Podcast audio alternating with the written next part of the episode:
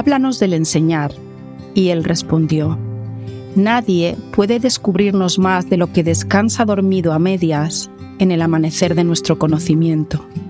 El pedagogo que camina a la sombra del templo en medio de sus discípulos no les ofrece su sabiduría, sino más bien su fe y su afecto.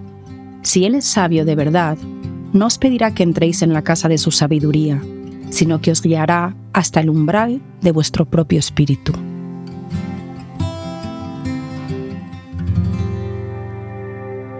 Vamos a arrancar nuestro podcast con una serie dedicada al Enneagrama, una herramienta de desarrollo personal que a mí me ha acompañado durante muchos años, en la que sigo profundizando y de la que sigo descubriendo su riqueza y su sabiduría y estoy feliz de compartirla con vosotros.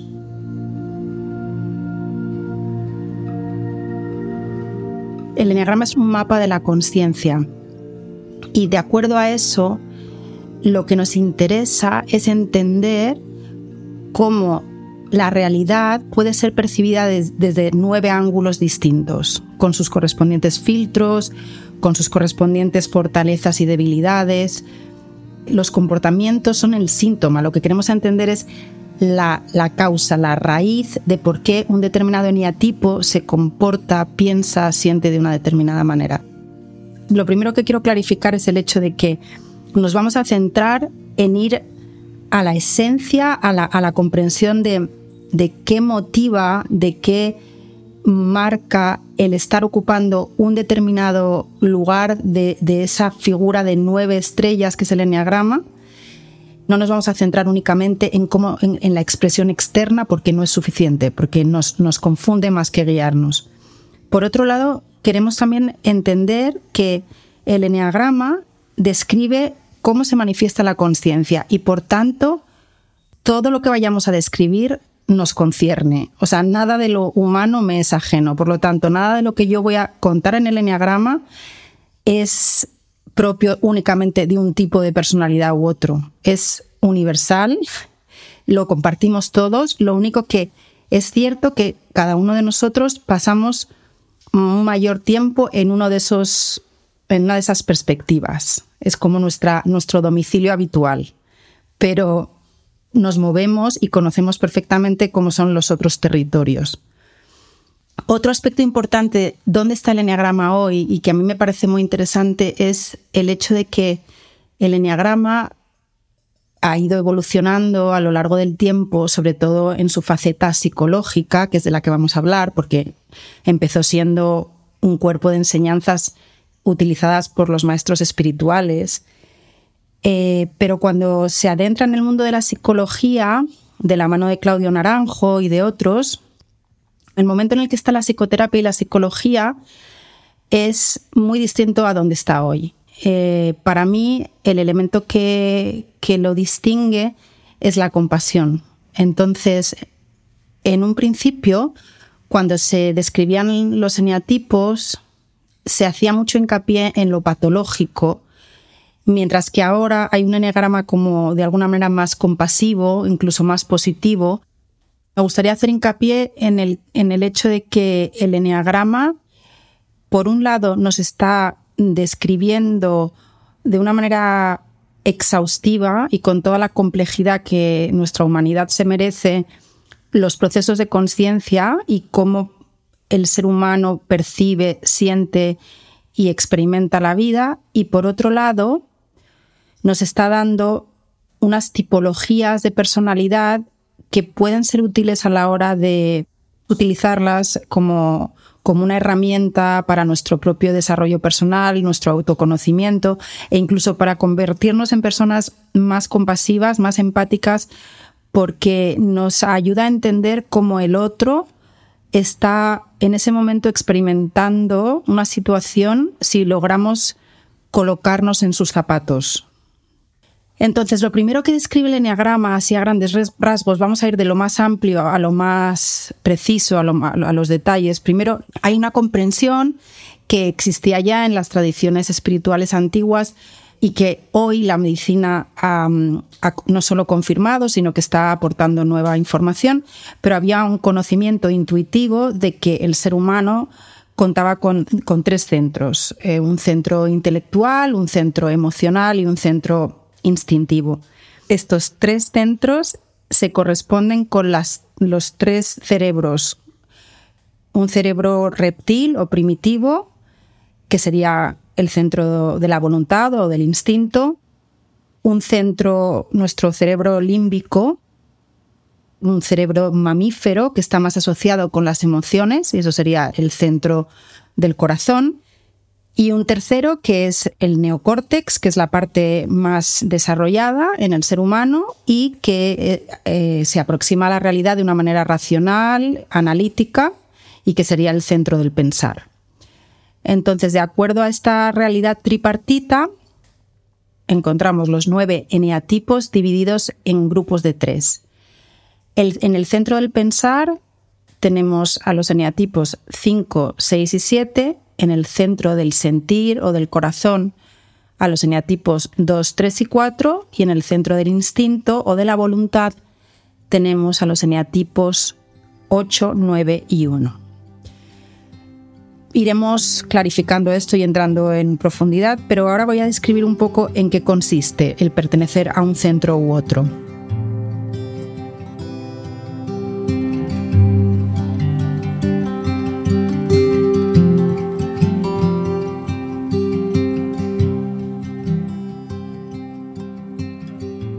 El centro del instinto es la parte que se conecta con nuestro, con nuestro cuerpo físico, con nuestra capacidad para sentirnos arraigados, para conectar con el entorno a través del movimiento, la acción, está vinculado, si pensamos en términos de mm, los elementos, sería el elemento fuego, el que da la, gasolina, la energía, la vitalidad para, llevar a cabo acciones, para emprender iniciativas. Y si pensamos también en términos del fuego, nos puede brindar calor, confort, nos puede inspirar, nos puede unir, si pensamos en esta idea de un fuego y cuando nos sentamos alrededor del fuego, cómo se crea un sentimiento de, compañía, de, conexión, de comunidad. Y el fuego, cuando no está bien regulado, bien modulado, puede arrasar, puede quemar, puede destruir. Entonces, cuando pensamos en, en la energía del fuego y en la relación con la vitalidad y con el cuerpo, lo que podemos ver es la necesidad de crear un, equilibrio en el que estamos en contacto con nuestra fuerza, con nuestro poder, y a su vez lo manejamos de una manera sabia cuando nos relacionamos con el mundo y con el otro. En el caso de esta triada, que cuenta con los eneatipos, como habíamos dicho antes, 8, 9 y 1, se manifiesta la energía vital de distintas maneras en su aspecto positivo y negativo. Entonces, en el caso del el eneatipo 8, lo que ocurre es que hay una necesidad de establecer un dominio sobre el ambiente porque hay un sentimiento de temor a ser invadido o a ser dominado. Entonces hay una tendencia a ser yo el que domino, el que me impongo. A veces a este tipo de personalidad les cuesta establecer límites, pueden ser invasivos, pueden ser un poco incluso abusivos. Eh, y ahí, lo que estamos viendo es una dificultad en controlar mi propia energía y cómo, y cómo esa energía afecta a los demás. También hay una dificultad para ponerse en contacto con la propia vulnerabilidad. Entonces, cuando uno crea una coraza y cuando crea una muralla, un límite, me desconecto del otro y me desconecto de mí mismo, de, mi de mis propios sentimientos. Y en ese desconectarme me siento seguro. Entonces, el 8 normalmente es un eneatipo con mucha energía, eh, que cuando la despliega en positivo tiene una gran capacidad de liderazgo, Eh, hay mucho, son personas con, mucho valor, con mucho, con mucha mm, energía para implementar cambios, para enfrentar injusticias, pero a su vez tiene esta dificultad para manejar esa, esa energía. Y como planteaba al principio, esto lo podemos observar si somos un eneatipo 8, lo podemos observar en nosotros, pero a su vez podemos entender cómo la relación con la energía y la vitalidad es un reto que tenemos todos. Entonces, estoy otra vez planteando, porque considero que es importante, el aspecto universal en el que todos nos podemos sentir identificados y cómo luego un eneatipo 8 en particular tiene que hacer su propio proceso de introspección y de identificar sus propios patrones. En esa misma triada están sus otros dos compañeros, el eneatipo 9 y el eneatipo 1, y otra vez ahí se plantean dificultades con la energía vital, con el cuerpo, con el instinto. En el caso de el eneatipo 1, lo que ocurre es que la energía se, eh, se implosiona. hemos visto que en el 8 va hacia afuera, explosiona. En el 1 es hacia adentro. Entonces hay una gran represión de los impulsos y de los instintos otra vez como mecanismo de defensa y una gran tensión a la hora de controlar el medio. Entonces, el 8 impone su voluntad, domina el medio, el 1 lo controla a través de, primero, una gran represión, un, gran control interno, lo opuesto a lo que le ocurría al 8, que se desparrama, que, descontrola, y a su vez también tratando de crear el entorno más acorde con lo que considera que es bueno. En el caso del 9, y esto lo vamos a ver, es una ley que se cumple en, todos los, en todas las triadas, vamos a ver que hay una energía que va hacia afuera, en el 8, explosiona, una energía que va hacia adentro, implosiona, y la energía del 9, que está entre los dos, entre el 8 y el 1, es una energía ambivalente, en donde se dan, se dan las dos direcciones, hacia afuera y hacia adentro. En el caso del 9, el manejo de la vitalidad, de la energía, de los impulsos, se, plantea de la siguiente manera. Eh, hacia adentro me desconecto de mis propios impulsos y emociones porque me pueden desestabilizar y lo hago a través de mecanismos como la narcotización o la idealización. Me cuento una película de las cosas más bonitas de, la que, de lo que realmente es o trato de anestesiarme para no sentir, porque eso me desestabiliza, obviamente, sobre todo las emociones negativas. Y hacia afuera se plantea una energía agresivo-pasiva, en donde yo de alguna manera me tengo que proteger del exterior, pero lo hago de una manera pasiva, no, me confronto, porque para el 9 es muy importante el mantener la paz, la armonía, la, estabilidad, de alguna manera. No es una paz real, pero la estabilidad.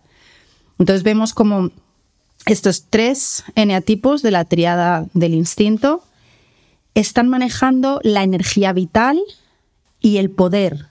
nuestro poder tiene que ver con nuestra capacidad para afectar a nuestro entorno y para crear bienestar en nosotros mismos y cada uno se enfrenta a una serie de dificultades de acuerdo a cómo manejan esa energía.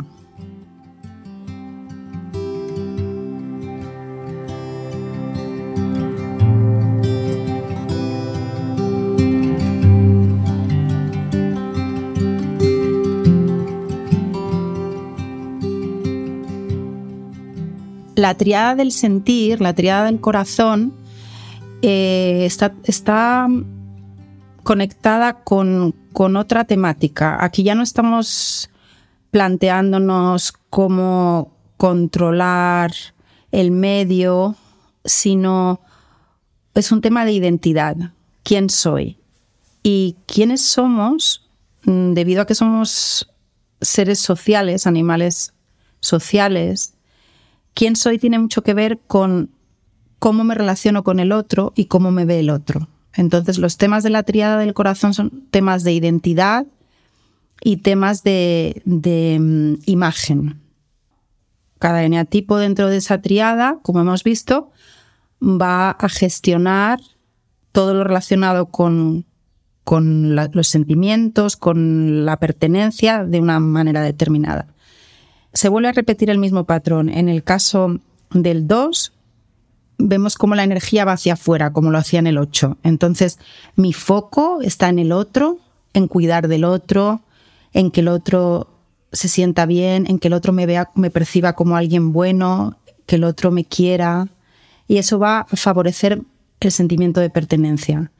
He de decir una cosa, mm, tal cual lo estamos planteando ahora, parece que estamos como manipulando o mm, o de alguna manera utilizando estrategias, pero en realidad lo que estamos haciendo es utilizar energías que hemos heredado de manera natural, forman parte de nuestra constitución.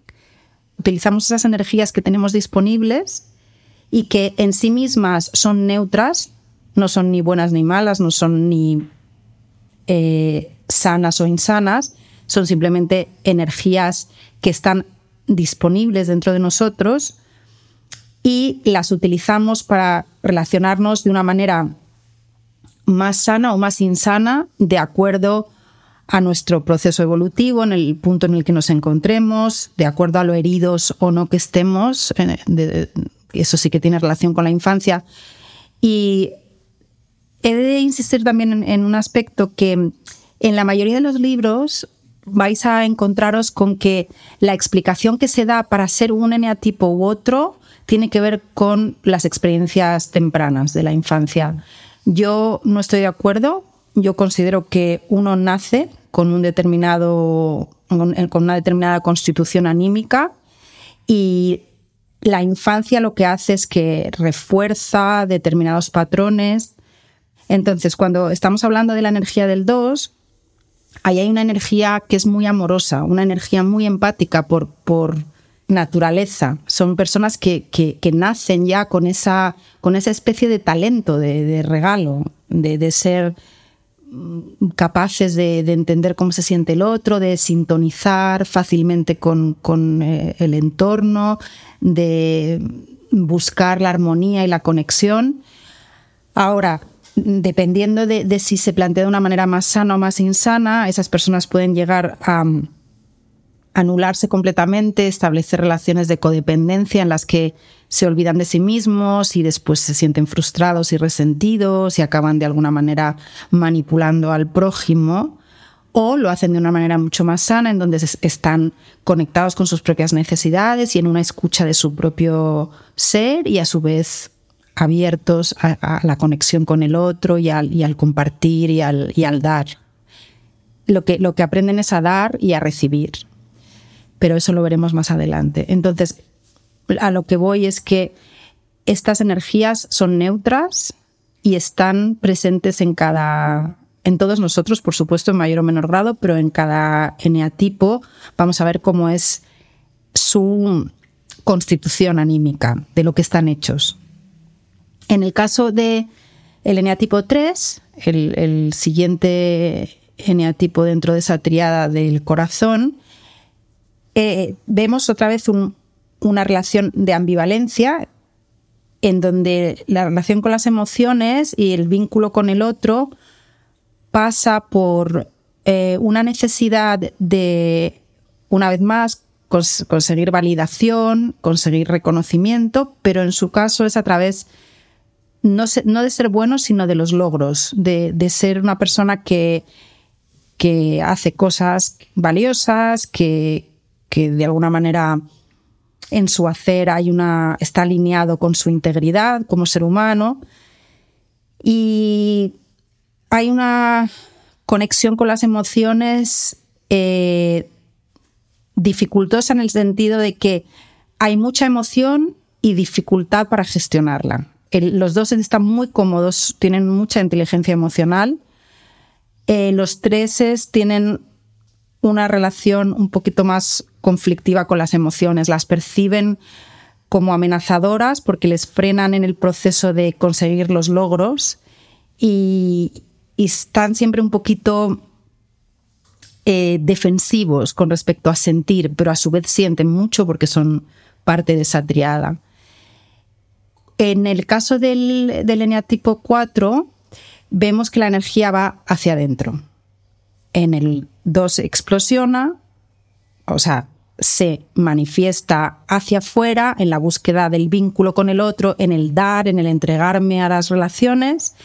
En el 3 es ambivalente y en el 4 va hacia adentro otra vez y se manifiesta en un estar en constante contacto con las fantasías, las narrativas personales, los sentimientos y un favorecer una imagen de ser diferente, de sufrir más que el resto, de ser incomprendido, una tendencia un poco al victimismo, que paradójicamente o, curiosamente les permite el instalarse en determinados estados de ánimo, les protege de sentir lo que está ocurriendo en ese momento presente.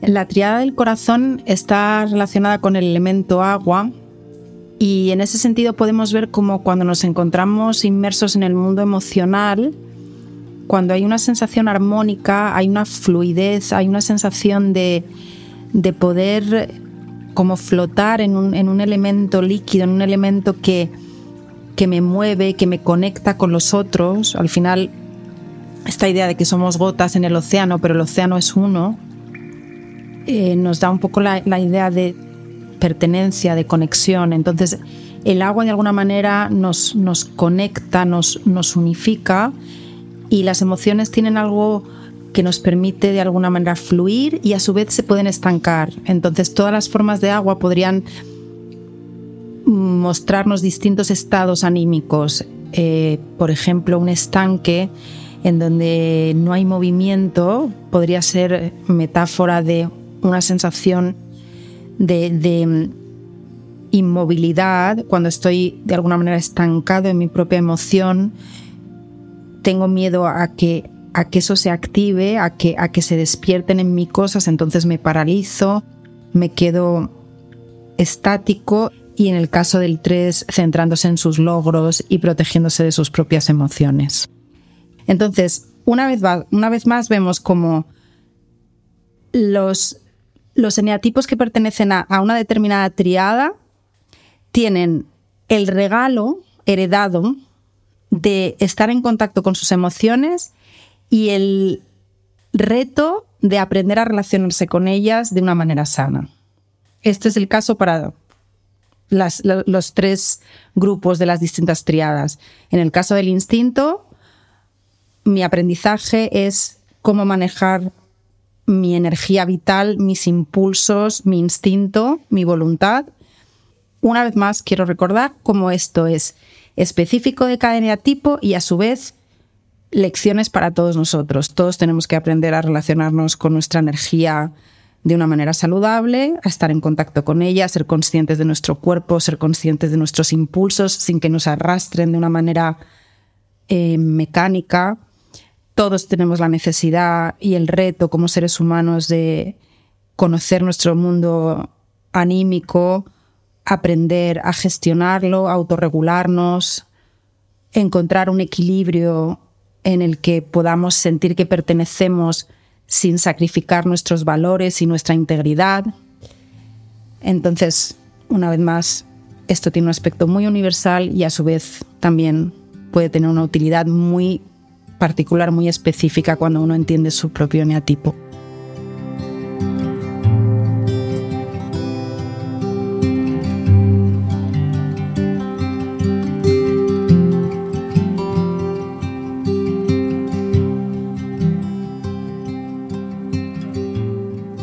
Entonces vamos con la triada del pensar. Aquí la energía de la que estamos hablando es la energía de la mente, todo lo que tiene que ver con el raciocinio, con el análisis, la síntesis, la capacidad de planificar, de prever, de anticipar, de imaginar, todas las cualidades de la mente. Y lo que interesa a, los, los tres eneatipos que pertenecen a esta triada, eh, que son el 5, el 6 y el 7, es comprender entender quiénes son y qué es el mundo. De la misma manera que los mm, eneatipos de la triada del corazón están centrados en descubrir quiénes son y cuál es su relación con el otro, de qué manera pertenecen al mundo, los de la triada del pensar quieren entender qué es el mundo. Se vinculan con el mundo a través de la comprensión. Y una vez más, una vez más vemos cómo se repite el patrón. En el 5 la energía va hacia adentro. Entonces la energía del pensar eh, tiene que ver con yo y mis pensamientos, yo en mi reducto interior en el que yo tengo un control, no me expongo al, exterior, tengo un, dominio de, lo que pienso, de, lo que percibo, de lo que comprendo, y cuanto más conocimiento tengo, más seguro me siento. Em, en el caso del 6, hay esta necesidad de, conocer, de comprender y a su vez de contar con aliados externos, porque a su vez lo que plantea el entender quién soy yo y qué es el mundo está conectado con mucha ansiedad y mucho miedo. Cuando uno no logra entender, cuando uno no logra tener claridad, se crea una enorme angustia. Es una, angustia casi existencial, la de no comprender qué hago aquí ni quién soy. O sea, yo creo que en, en última instancia, todas las preguntas que se plantean las tres triadas tienen que ver con temas existenciales, en el sentido de que uno, si no logra dar sentido a, quién es y a lo que está viviendo, es, es difícil, produce mucha, mucha angustia, mucha desazón. Entonces, de la misma manera que uno, si no pertenece, no, logra tener un vínculo sano con, el, con el mundo, también se siente aislado e inseguro. Entonces, en el caso de, esta triada, el miedo está muy presente porque hay, un, hay una necesidad de, comprender y a través de la comprensión también de tener un cierto control de, tu propia existencia. Entonces, en, el caso de los cinco, se hace a través de la acumulación de conocimiento, sobre todo en determinadas áreas que a ellos les interesan, que luego profundizaremos cuando describamos en, detalle el eneatipo 5, pero eh, muchas veces tienen que ver con temas a lo mejor inexplorados o territorios que no han sido cartografiados, hay un gran interés por penetrar lo que está en lo que está oculto, en lo que todavía no ha salido a la luz. En el 6 ya hemos visto que hay este impulso también por, por entender y por hallar paz en, esa comprensión, en esa claridad. Y, y también depende de autoridades externas para llegar ahí. El 5 depende de sí mismo, el 6 tiene una relación más ambivalente entre dentro y fuera. Y en el caso del 7 proyecta toda la energía hacia afuera y su manera de comprender es el que menos en contacto está con su propio miedo, porque no tiene tanto miedo al mundo, sino que tiene miedo a sus propias emociones. Y, la manera en que logra una cierta claridad, una cierta comprensión es a través de ensayo, error o eliminar posibilidades. Quiere explorar todas las posibilidades para de alguna manera llegar a, a conseguir claridad en lo que es y en lo que quiere y hay un cierto también una tendencia al escapismo, al estar en constante movimiento, constantes experiencias novedosas que me tienen distraído y entretenido y que me permiten de alguna manera aliviar la angustia existencial que, estoy experimentando interiormente. Así que de alguna manera hemos visto cómo las tres triadas están lidiando con distintos temas existenciales y lo están haciendo con sus estrategias particulares, energías que van hacia adentro, energías que van hacia afuera o energías que combinan, que son mixtas. En el caso de la triada del pensar, estamos conectados con un elemento que es el aire. El pensar se mueve a una velocidad muy, muy rápida. Si pensamos en el cuerpo, el cuerpo que es lo más denso, se mueve limitado por su propio peso, por su propia gravidez. Sin embargo, las emociones ya logran una cierta fluidez en, el agua y eso llega, en el caso del pensar, hay una gran agilidad, una gran, un gran dinamismo. A su vez, el pensamiento puede ser muy caótico, como podemos imaginar el aire cuando hay un viento, cuando está muy caotizado. Ese viento, por ejemplo, me viene en tarifa, cuando no puedes casi ni pensar porque está constantemente rugiendo y moviéndose. Y el aire puede ser una brisa, una brisa en el verano que se agradece por la noche, que, es suave, que te acaricia, que te, que te trae bienestar. Entonces hay muchas versiones de ese aire que es, que es el pensamiento. El pensamiento puede ser ordenado, puede traer claridad. Normalmente para conectar con un pensamiento que es armónico y que trae ese grado de, paz y de bienestar, hay que dejar que el ruido, la agitación que normalmente acompaña al pensamiento se, se calme y pueda entonces quedar este pensamiento que es mucho más pausado, mucho más fértil, mucho más conectado con nuestra intuición, con nuestra, con nuestra sabiduría interna.